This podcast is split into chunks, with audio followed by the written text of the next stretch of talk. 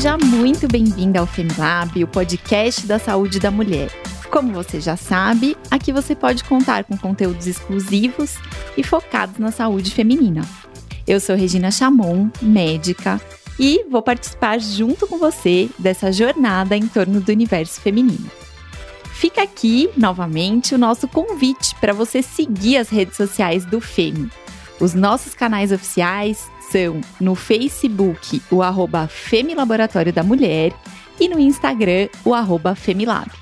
Aproveita e compartilha essa novidade com outras mulheres para que elas também façam parte dessa jornada com a gente. E eu quero te perguntar algumas coisas para saber se você é assim como eu. Você é aquela pessoa que deixa sempre as coisas para a última hora? E mesmo com tempo hábil para realizar determinada tarefa, se complica com os prazos? Ou então, por mais que você se organize, acaba adiando decisões e ações importantes para sua vida, e isso tem feito parte da sua rotina? Pensando um pouquinho nos motivos das suas postergações, não tem justificativa plausível? Se você respondeu sim para pelo menos duas dessas perguntas, você, como eu, pode ser uma procrastinadora.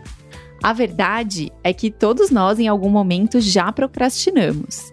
E apesar disso ser comum, não é nem um pouco saudável, ainda mais quando acontece com muita frequência e interfere diretamente na nossa qualidade de vida e bem-estar. Mas afinal, por que é que a gente procrastina? E o que é procrastinação? No episódio de hoje, nós vamos te explicar todos esses pontos e falar sobre suas causas, além de esclarecer muitas dúvidas sobre o assunto. Então, vem com a gente!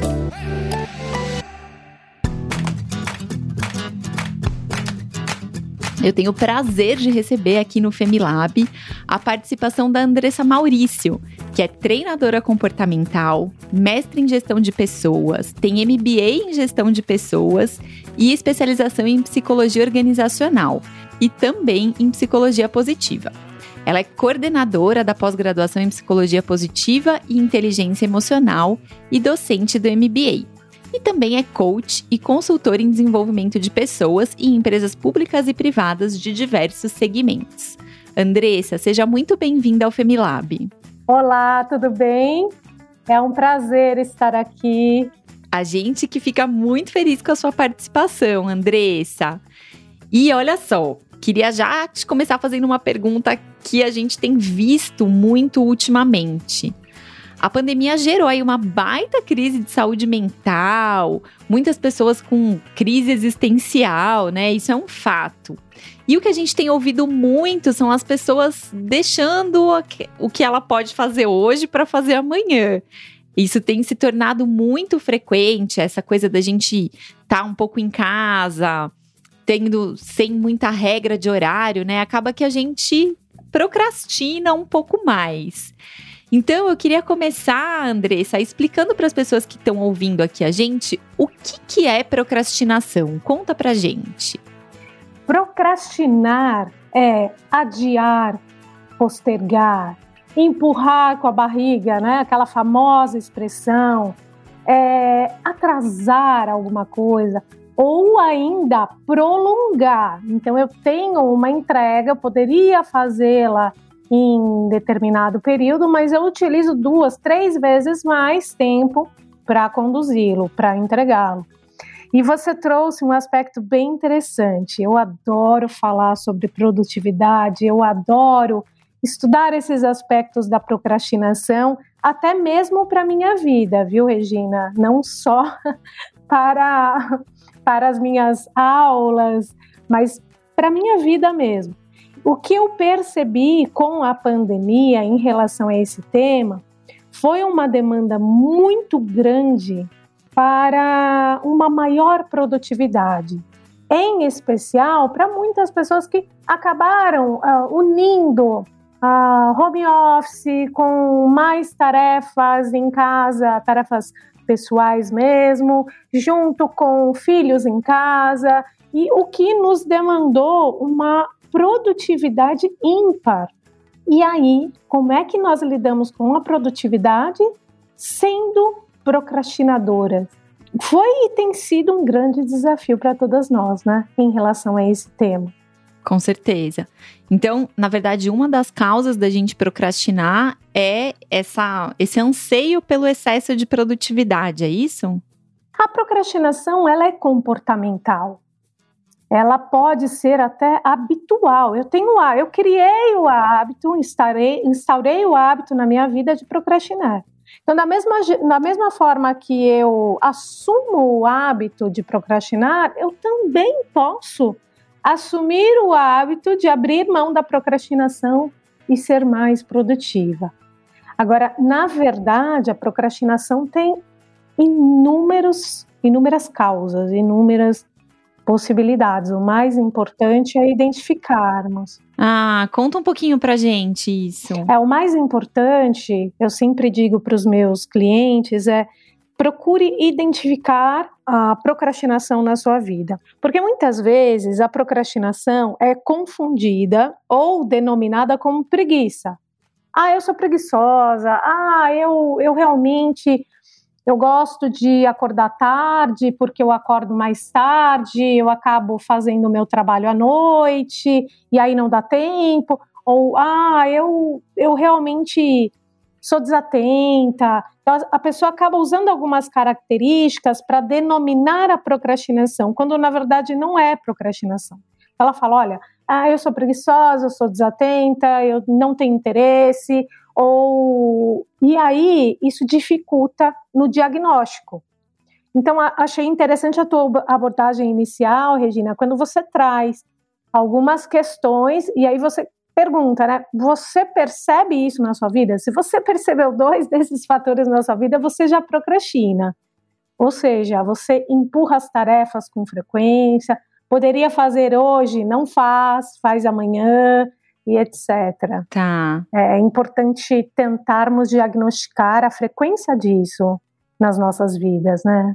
Uma coisa que acontece, pelo menos comigo, Andressa, que eu percebo, é assim: quando uma tarefa é muito difícil, quando é algo que me desafia um pouco além da minha capacidade, eu tenho a tendência de ir procrastinando e deixar para o último momento, né? Então, é, eu acho que muitas pessoas passaram por isso na pandemia, da gente se sentir muito desafiado com coisas que a gente não estava habituado a fazer, e isso acaba sendo um motor para procrastinação. E pela minha assim, percepção pessoal, isso não é uma coisa muito positiva, né?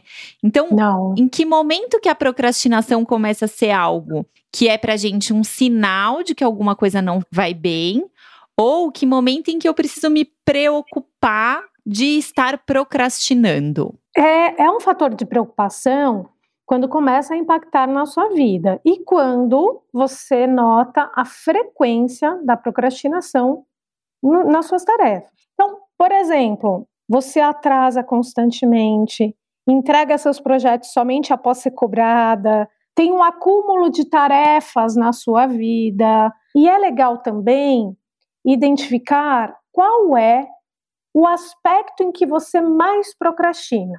É na vida pessoal? É na vida profissional? Se for na vida profissional, tem correlação com algum determinado eixo da sua vida profissional? Ou não? Puxa, é, Andressa, eu procrastino em todos os aspectos da minha vida.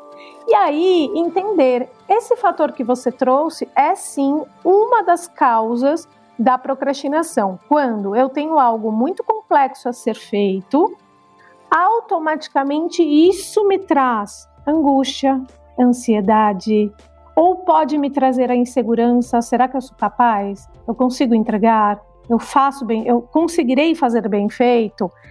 Esses fatores geram a possibilidade de eu postergar inconscientemente para ter um alívio.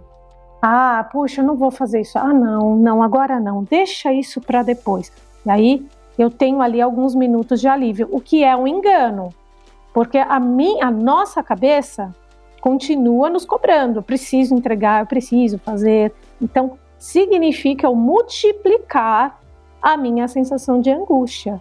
Então, sente-se angustiado com frequência em relação às tarefas, sente-se atrasado em relação às tarefas, entrega quando o prazo esgotou, quando se tornou assim crucial entregar, ou quando foi cobrado no trabalho por um chefe, por alguém, por um cliente, são grandes sinais de que é melhor parar e refletir, analisar e tentar identificar quais são aí os pontos que estão afetando e, e gerando a procrastinação.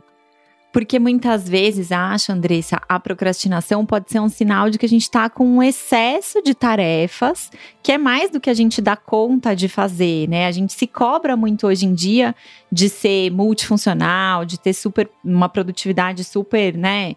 alta. Então, talvez a procrastinação possa ser esse momento de, de avaliação, né? De opa, será que eu não estou de repente sobrecarregado e por isso eu não estou dando conta daquilo que eu faço? É que, na verdade, a pessoa que está sobrecarregada e não procrastina, ela está tentando fazer as entregas. Talvez a grade de compromissos não se encaixe dentro das 24 horas dela. O procrastinador não. O procrastinador, ele empurra. Então, ele pode fazer agora, ele tem esse espaço na grade dele.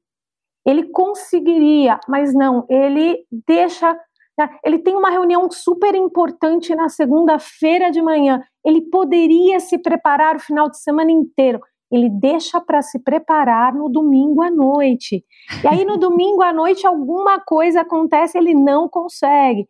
E, e, ele sofre o final de semana inteiro, porque ele poderia ter se preparado e não se preparou.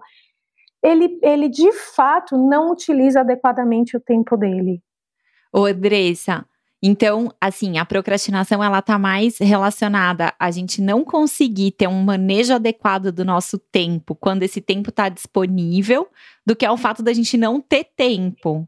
Isso. O procrastinador pode ter até a habilidade para construir uma agenda impecável, mas ele não conclui a agenda impecável dele. Ah. Ele coloca 10 itens a serem feitos naquele dia. Ele faz dois porque o restante tem aquele que traz desconforto, tem aquele que é chato, ele não quer fazer, deixa para outro dia. Né? Só dando um exemplo, eu tive um, um coach que trabalhou procrastinação comigo. É, é, a meta dele era eliminar a procrastinação na vida dele, no momento em que ele havia assumido um cargo de liderança na empresa em que ele trabalhava. Ele assumiu toda a equipe e precisava ser extremamente produtivo, para isso ele queria eliminar a procrastinação.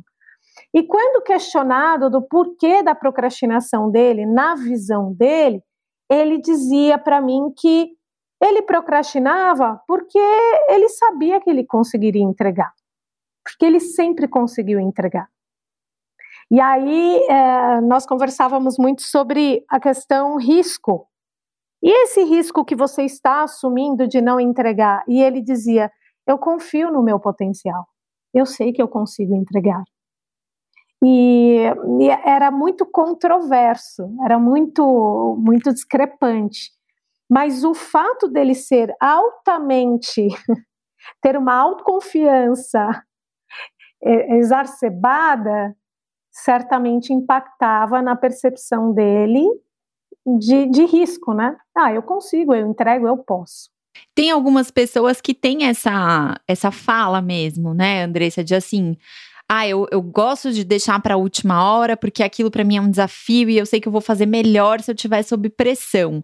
Isso acontece mesmo? Essa pressão, ela realmente pode ser útil para gente de alguma maneira? Pode. Existem algumas pessoas é, como eu, por exemplo, que gostam do desafio e trabalham bem sob pressão. Existe até, vou deixar aqui a dica para quem se interessar, existe um teste cientificamente comprovado chamado âncoras de carreira. Você encontra facilmente no Google, é um teste de Shine, muito bem feito, muito bem elaborado, muitas empresas utilizam. E ele traz é, um pouco do perfil, um pouco da âncora que move o profissional. É algo como se fosse a essência do profissional. Quando o profissional toma algumas ações, geralmente tem base em uma dessas âncoras. E existe lá uma das âncoras que é o puro desafio. A pessoa gosta de ser desafiada. Mas nesse puro desafio também tem aquele aspecto do achar é, achar muito difícil. Quanto mais difícil, mais a pessoa se interessa em tentar e aí ela fala: "Não, eu tenho que conseguir".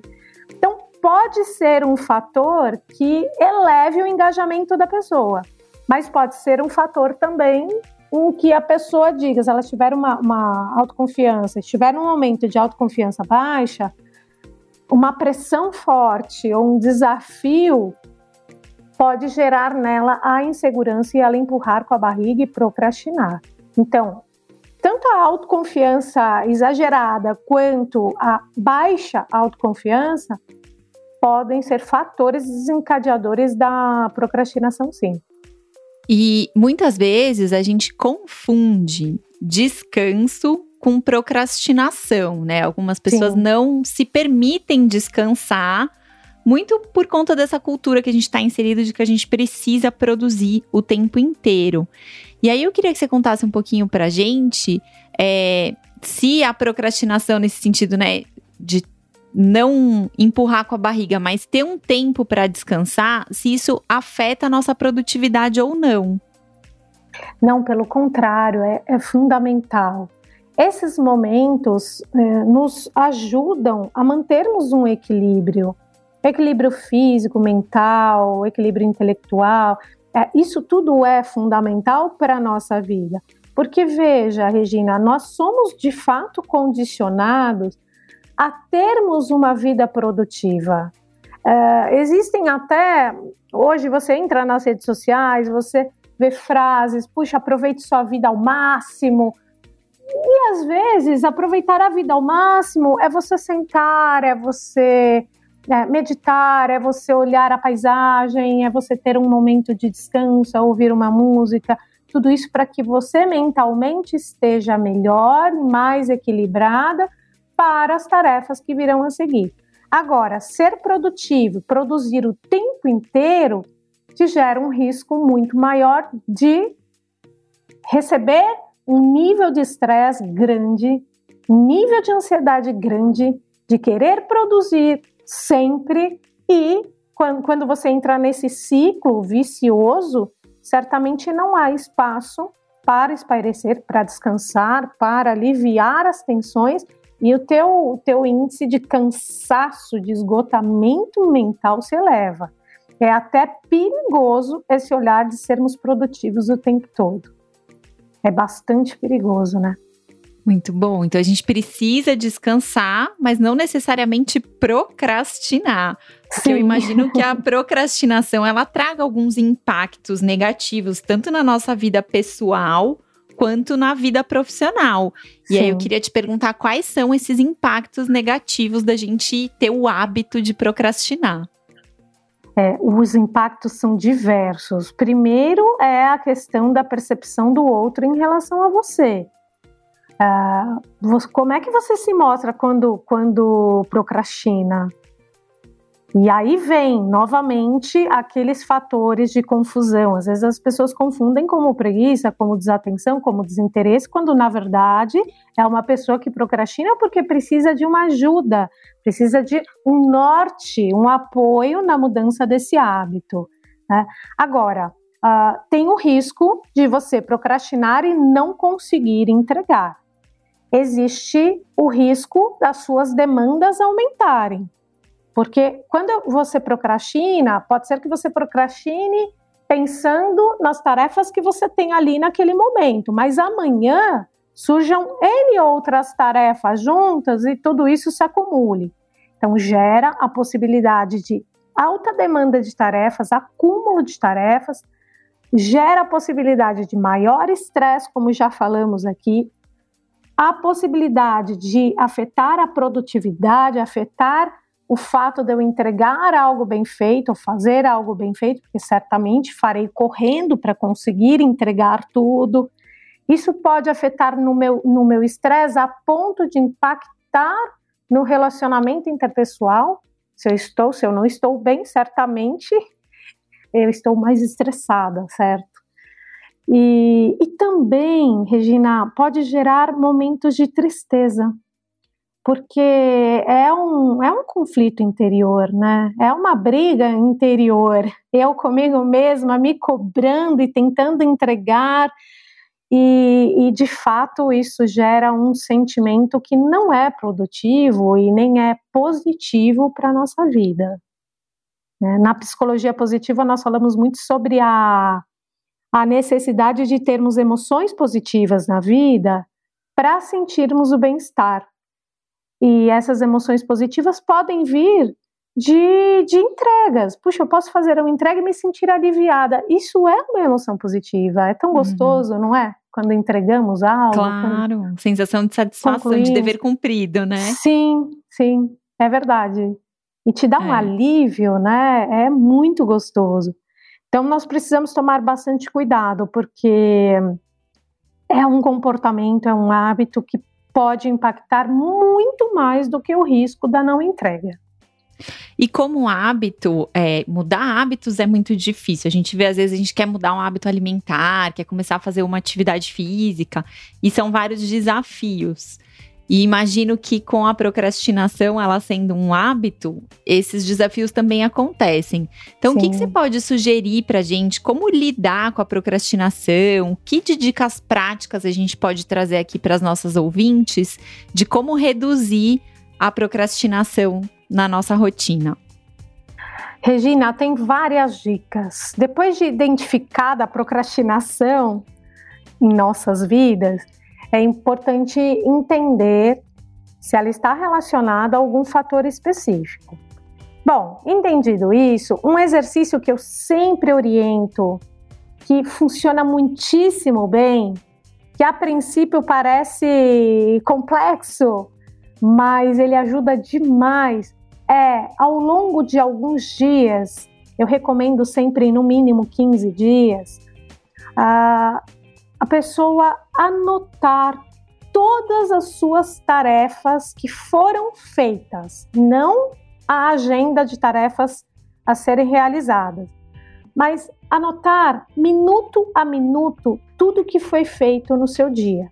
Então, se a pessoa levantou e, e levou cinco minutos entre escovar os dentes e escovar o cabelo, ok, anote cinco minutos esco escovar os dentes.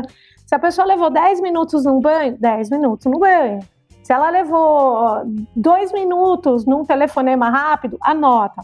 E aí, ao longo dos 15 dias, é, a pessoa mensura, mensura quanto tempo ela investiu em cada ação, mas das mínimas, das mínimas tarefas até as tarefas mais uh, complexas que, que envolvem maior tempo mesmo. A grande questão é que, às vezes, a pessoa que confunde aquilo que nós dissemos, a procrastinação com a falta de tempo, nesse exercício ela vai perceber que, puxa, eu achei que eu tivesse tempo, mas eu não tenho. Não é que eu estou procrastinando, é que de fato eu ocupo meu tempo com outras coisas e não percebo. Uh, eu fiz esse exercício há, algum tempo e eu me surpreendi muito. E eu gosto muito de, de ter a agenda pronta, minha agenda diária, os meus afazeres e tal. E, e, foi bem interessante, Regina, porque eu, eu descobri, eu identifiquei que ao longo de uma semana eu tinha uma média de seis horas no trânsito por dia. Nossa! Seis horas no trânsito. E, e, eu entendia que, puxa, eu quero ser mais produtiva e não consigo. Por que, que eu não consigo ser mais produtiva? E foi aí que eu né, percebi, puxa, tem, tem, o meu tempo ele vai realmente em alguns fatores que eu não percebo. Nossa, e você tá falando aí, Andressa, eu comecei a abertura do programa dizendo que eu sou uma procrastinadora. Mas enquanto você tava falando, eu fui fazendo um exercício mental aqui de pensar em detalhar essa minha agenda talvez eu tenha excesso de compromissos e não uma procrastinação. E é muito legal Pode a gente ser. perceber, identificar, observar isso, porque aí acho que a gente toma caminhos totalmente diferentes para lidar com esses atrasos de entrega, prazos. Sim, com certeza. E, inclusive, é legal porque você acaba notando também quanto tempo você dedica a você. Porque quando nós falamos de produtividade, muitas de nós que têm a vida profissional ativa associa diretamente as entregas no trabalho. Em segundo, você associa aqui com as, as entregas, por exemplo, de casa, ou a maternidade, ou a casa em si, uhum, enfim. Questões familiares. Isso, questões pessoais familiares, e aí vai. Mas e aquelas questões sua? O quanto você investe de tempo em você? Uhum. O quanto você procrastina a vida, o tempo com você mesma. Isso é fundamental. Aí voltamos. Eu tenho muitos, muitos alunos, clientes que falam assim: ai, Andressa, eu, eu não, não tomo café ao longo do trabalho porque isso tira a minha produtividade. Eu sou muito objetivo e eu sou muito produtivo. Ai, Andressa, eu almoço rápido e volto para o trabalho porque eu quero ser produtivo. Isso não é necessariamente um fator que eleva a produtividade. Tem um, um método chamado Pomodoro, tem um livro que se chama Pomodoro, inclusive em que ele traz essa questão, né? Reserve momentos. Ó, eu ficarei 30 minutos mantendo foco, 5 minutos vou levantar, tomar um café ou uma água. 30 minutos mantendo foco novamente, 5 minutos tomando uma água e assim vai. Então é importante esse período em que estica as pernas, abre a mente para outras coisas, até para voltar mais focado. Pequenos momentos de pausa, né? Sim, sim. Cuidar de si, é, olhar para o que você tem feito para si mesma é, é fundamental, é tão importante para elevar a nossa capacidade de estarmos bem uhum. conosco, de nos entendermos, de termos até a autoconfiança necessária para procrastinarmos menos. Muito bom. E aí, Andressa, você falou um pouquinho então, né, sobre fazer um diário para a gente identificar como estão nossa, nossas atividades. Algumas pessoas vão identificar que é um excesso mesmo de compromissos, mas de repente outras pessoas vão identificar que de fato elas estão procrastinando. E para quem está de fato procrastinando, quais seriam boas medidas para sair da procrastinação? Eu sou super suspeita para falar porque eu sou fã de ter a agenda diária e a agenda mensal das entregas. E não só, não só profissionais. Tenho que ter as entregas pessoais também. O meu dia, o nosso dia tem 24 horas para serem preenchidas com horas de sono, horas de alimentação, horas de lazer, horas de desenvolvimento, horas de horas sociais, horas de trabalho, enfim. Por isso que eu recomendo uma única agenda, uma única agenda. Não só uma agenda do trabalho, uma agenda da... Não, uma única agenda, porque você é único, você é única. Nós somos. Então, tem que ter tudo bem organizado. E, por exemplo, se a pessoa tem o hábito de dormir oito horas diárias, do restante das horas que sobram, nós nunca devemos preencher completamente a, a nossa agenda de tarefas nessas horas. Eu preciso sempre deixar espaços vagos, até mesmo não para procrastinação, mas para compromissos que possam surgir. E aí vem o, o, um exercício que é muito bacana, que é aquele de se reconhecer, de se recompensar. Bom, hoje eu preciso fazer essas tarefas. Se eu fizer, de que forma eu me reconhecerei? O que é que eu farei para me presentear por ter conseguido no dia de hoje eliminar o hábito da procrastinação? Agora, o contrário também é verdadeiro. Que impacto precisa acontecer caso eu não consiga realizar por conta de procrastinação e não de um compromisso que surgiu, algo que não estava é, em pauta. É, pensando dessa forma, é legal até listar um exercício bacana também, listar. Olha, hoje eu procrastinei, tá? Por conta dessa minha procrastinação, o que foi que eu perdi? O que eu poderia ter feito? Eu poderia ter assistido Netflix no final do dia, não assisti, porque enrolei no meio da tarde e precisei terminar alguma coisa no final da noite.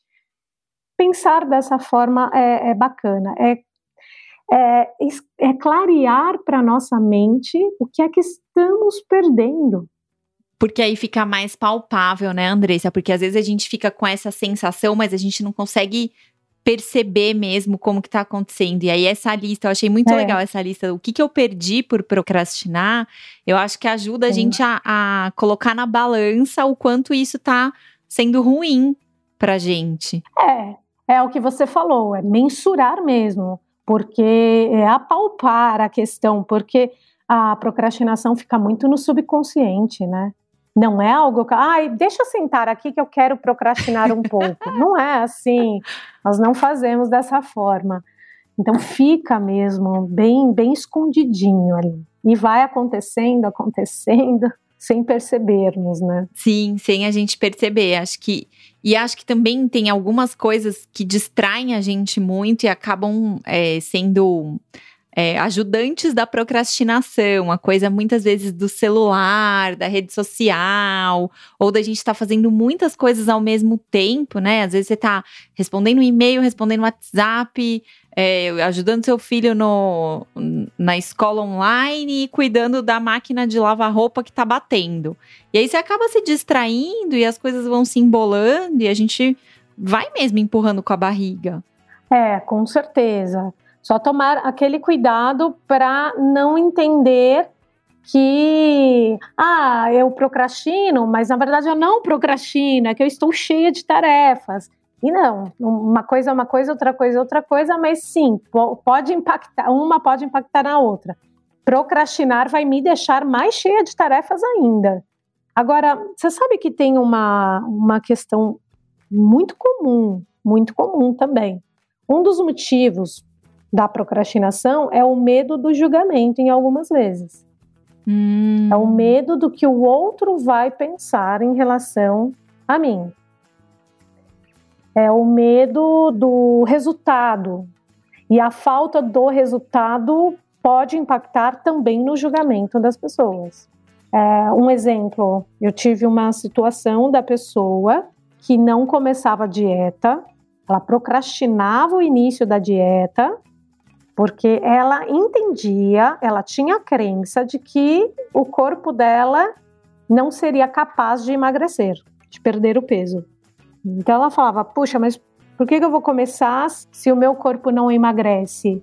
Ah, Fulano consegue porque ele é novo. Ah, o outro consegue porque é, tem um outro estilo de vida. Ah, não, é, eu não consigo, eu não sou capaz. E aí, é, quando questionada, quando, quando isso vai num nível mais profundo do entendimento, e aí ela diz: Mas o que as pessoas vão pensar se eu não conseguir? Como que as pessoas me, me enxergarão se eu não conseguir? Então é melhor procrastinar. Porque procrastinar, no caso dela, subconscientemente, alivia a angústia de não conseguir. Olha só, gente, é, é, às vezes é muito mais profundo do que o que a gente pensa, né? A raiz é, é. muito mais profunda. E, e o procrastinar, nesse caso, para essa pessoa, também gera uma série de problemas, porque as pessoas falam: nossa, ela não tem nem vontade, não tem a força de vontade necessária. Não é força de vontade apenas, é uma, são outros fatores.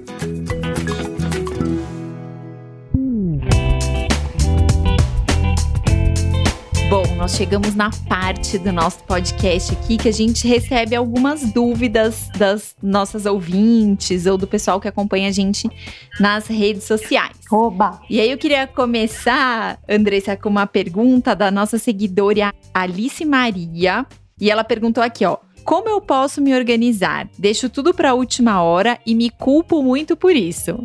Eu imagino, Alice. Obrigada pela pergunta. Você se culpa e gera aquela sensação tão desgastante. A organização que eu recomendo a você é definir o que você precisa fazer no espaço de tempo com hora para início e hora para fim. Se organiza exatamente dessa forma. Parece burocrático? Mas você pode fazer a sua maneira, um caderno, um papel ali, no seu dia. Bom, às 8, das 8 até as 8h30 eu farei tal coisa. E pré-estabelece. E como eu falei, com alguns momentos de pausa, o que eu costumo fazer, inclusive para eu me presentear, eu sou uma viciada em café. Então eu defino pequenos espaços, né, pequenos períodos e eu me recompenso com um café. Então eu digo, se eu terminar no horário, eu farei um café fresco para mim. E é assim que eu consigo me presentear e me incentivar. Estamos no mesmo time, então, Andressa, que eu sou é das mesmo. loucas do café também. E se eu não consigo, eu tiro o meu cafezinho fresco. Poxa, puxa aí, é difícil. Olha, é doído. então, para Alice aí, Alice, tentar organizar essa agenda no sentido de colocando os horários e cumprir os horários que você colocou, né? A Bárbara Mendes, ela quer saber aqui se a procrastinação tem relação com a depressão. Ela, na verdade, pode gerar, né? Porque a procrastinação contínua traz diversos impactos, como nós já falamos. Esses impactos podem trazer estresse exagerado, impacto na qualidade de vida, impacto no bem-estar, nos relacionamentos, gera tristeza, gera angústia e tudo isso pode sim desencadear num estado também mais depressivo. Mas cada caso é um caso. Por isso que eu, que eu costumo dizer, é importante analisar o que há por trás dessa procrastinação para dizer com certeza, olha, essa procrastinação está gerando a depressão. Acho que cada caso é um caso. E muitas vezes para isso é preciso o apoio de um profissional da saúde, um profissional de saúde mental. Certamente, certamente. Um terapeuta. Que, que tem toda Sim, que tem toda a bagagem, todo, todo o cuidado também para nortear o entendimento dessas questões de uma forma mais profunda, com certeza.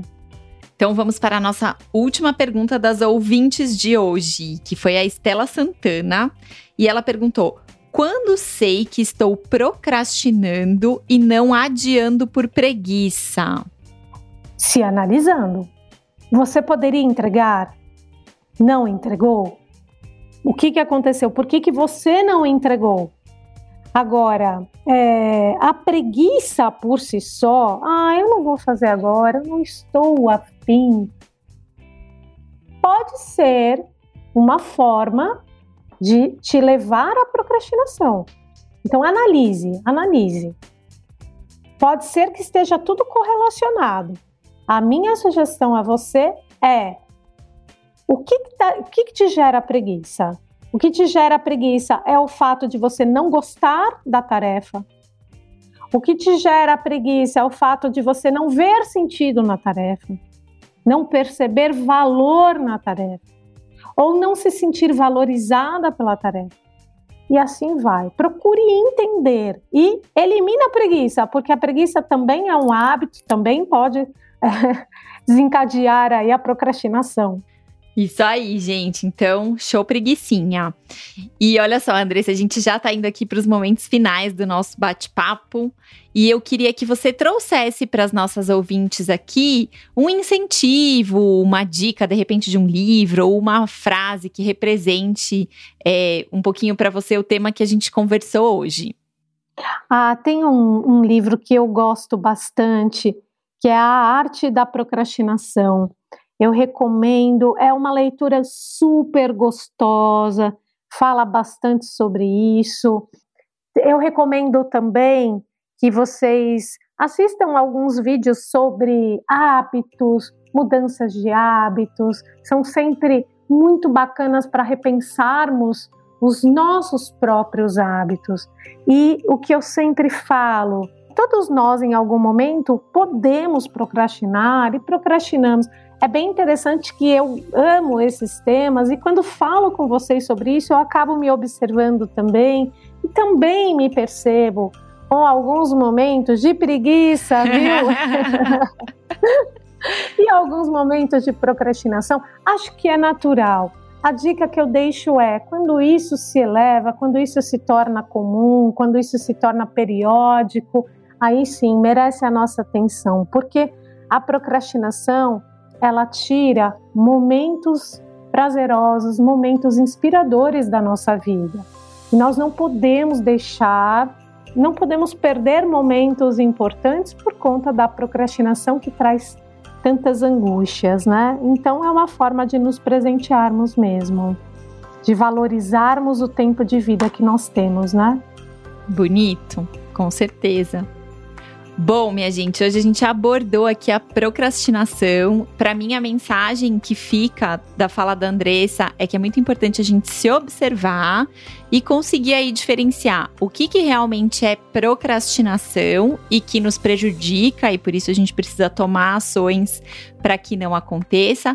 O que, que é sobrecarga levando ao cansaço e reconhecer a importância do descanso mesmo, para que a gente tenha uma boa saúde, uma boa qualidade de vida.